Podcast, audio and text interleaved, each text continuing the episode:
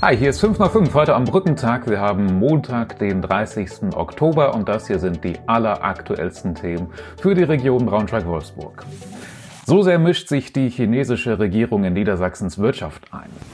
In Braunschweig wächst die größte Mandelplantage Nordeuropas und in Peine hat es eine Massenschlägerei gegeben. So, bevor es losgeht, habe ich hier noch einen kleinen Pflichtprogrammpunkt stehen und zwar fettes Dankeschön an unseren Sponsor Autohaus Dürkop. Gibt's in Braunschweig in der Sudetenstraße und an der Helmstädter Straße.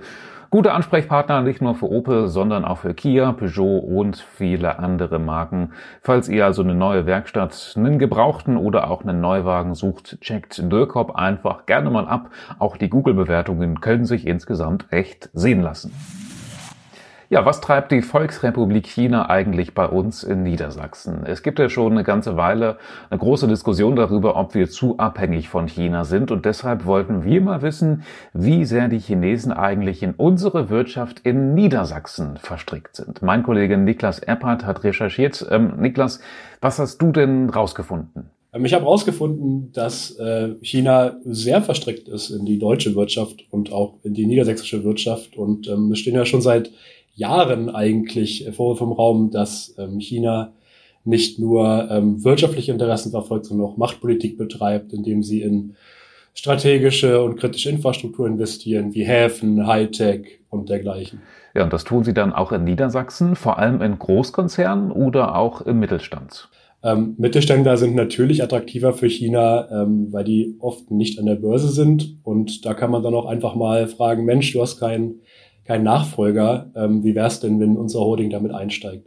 Und das Zweite ist, ähm, dass äh, China natürlich auch eigene Probleme hat. Ja, ähm, große Bevölkerung, die viel Müll produziert, die einen großen Energiebedarf hat, ähm, die viel Infrastruktur hat, die gepflegt werden muss. Und da sind natürlich so Firmen wie ähm, Energy from Waste, die also innovative Lösungen äh, zur Müllverbrennung anbieten und zum Recycling, attraktiv, weil man dann eben auch damit auf dem heimischen Markt vielleicht die ein oder andere äh, ja, Sache anwenden kann. Energy from Waste aus Helmstedt. Ähm, was macht Niedersachsen oder auch unsere Region denn für China insgesamt so interessant?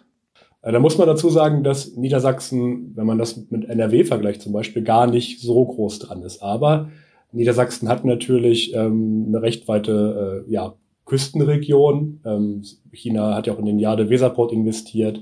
Ähm, wir haben natürlich Volkswagen hier sitzen äh, mit entsprechend vielen Zuliefererunternehmen. Ähm, Braunschweig ist die äh, ja, forschungsstärkste Region in ganz Europa, äh, je nachdem, welche Studie man befragt. Und ähm, entsprechend ist hier eine große Innovationskraft. Und äh, da möchte ich Ihnen natürlich auch abschöpfen. Ja, danke dir, Niklas. Den ganzen Bericht mit vielen interessanten Infos und Details verlinken wir euch nochmal in den Show Notes oder auch auf braunschweigerzeitung.de schrägstrich 5 nach 5. Ja, der Klimawandel macht es möglich, dass in Braunschweig seit einer ganzen Weile eine ziemlich große Mandelplantage wächst, die bald sogar noch größer werden soll. Wir waren vor Ort in Braunschweig-Thune und haben uns die mal angeschaut und dahinter steckt Wer sollte es anders sein? Der Mandelmeier. Mandelmeier kennen viele vom Braunschweiger Weihnachtsmarkt. Das ist der Mandelstand, wo die Schlange eigentlich immer am längsten ist. Und Mandelmeier baut mittlerweile eben auch seine eigenen Mandeln an. Er sagt sogar, dass es wahrscheinlich die größte Mandelplantage in ganz Nordeuropa ist. Er hat eine ganze Weile experimentiert. Manche Bäume sind ihn auch schon eingegangen, wenn der Winter mal ein bisschen härter war. Insgesamt scheint es aber tatsächlich zu funktionieren, Mandeln hier bei uns anzubauen. Die Ernte war bislang noch nicht so groß, um die 1,5 Kilogramm im Jahr. Aber Mandelmeier meint, dass wir bald auch Mandeln im großen Stil in Norddeutschland anbauen können werden dem Klimawandel, wie gesagt, sei Dank. Wir haben im Sommer ähm, hier bei uns im Podcast ja auch schon drüber gesprochen, dass mittlerweile auch Wassermelonen und sowas bei uns wachsen, zum Beispiel im Kreis Wolfenbüttel. Ja, und jetzt eben auch Mandeln. Vielleicht wollt ihr uns dazu ja eure Meinung sagen. Schreibt uns gerne mal eine WhatsApp-Nachricht ähm, oder auch eine Mail. Ich finde ähm, das auf jeden Fall eigentlich keine schlechte Sache, wenn wir unsere Landwirtschaft an den Klimawandel anpassen und am Ende lieber Mandeln aus Deutschland ähm, essen können, anstatt sie aus den USA mit dem Flugzeug oder mit dem Schiff zu importieren. Die Frage, die ich mir jetzt allerdings stelle, wenn wir bei uns in Deutschland bald im großen Stil Mandeln, Melonen und sowas anbauen, was bedeutet das dann für ursprüngliche heimische Früchte? Sie haben es die dann schwieriger bei uns oder nicht? Das wird auf jeden Fall spannend zu beobachten. Ja, auch wenn die harten Corona-Zeiten mittlerweile zum Glück vorbei sind, haben Kulturbetriebe in Braunschweig immer noch Probleme. Das hätte ich nicht gedacht. Das war jetzt aber das Ergebnis einer Podiumsdiskussion im Kulttheater in Braunschweig mit Kulturschaffenden.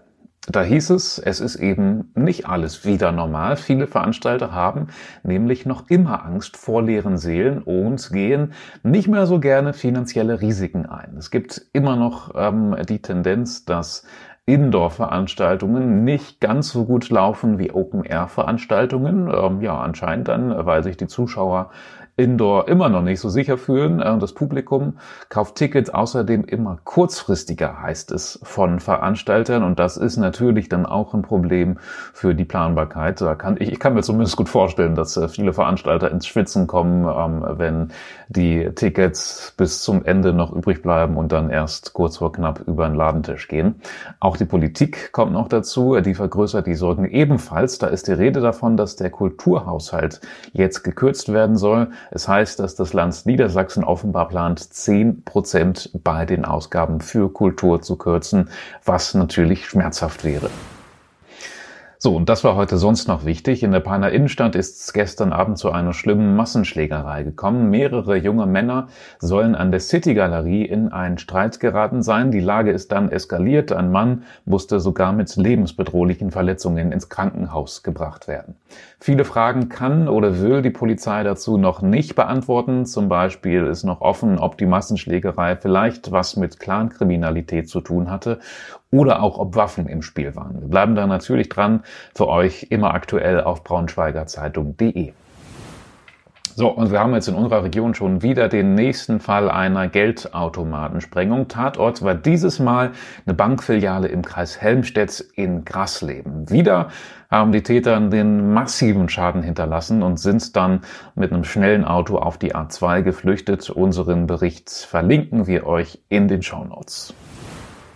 So, das war's auch schon für heute. Morgen machen wir eine kleine Pause. Wir hoffen, ihr habt morgen einen entspannten Feiertag, Reformationstag, feiert vielleicht schön Halloween und dann hören wir uns am Mittwoch wieder. Bis dahin, tschüssi.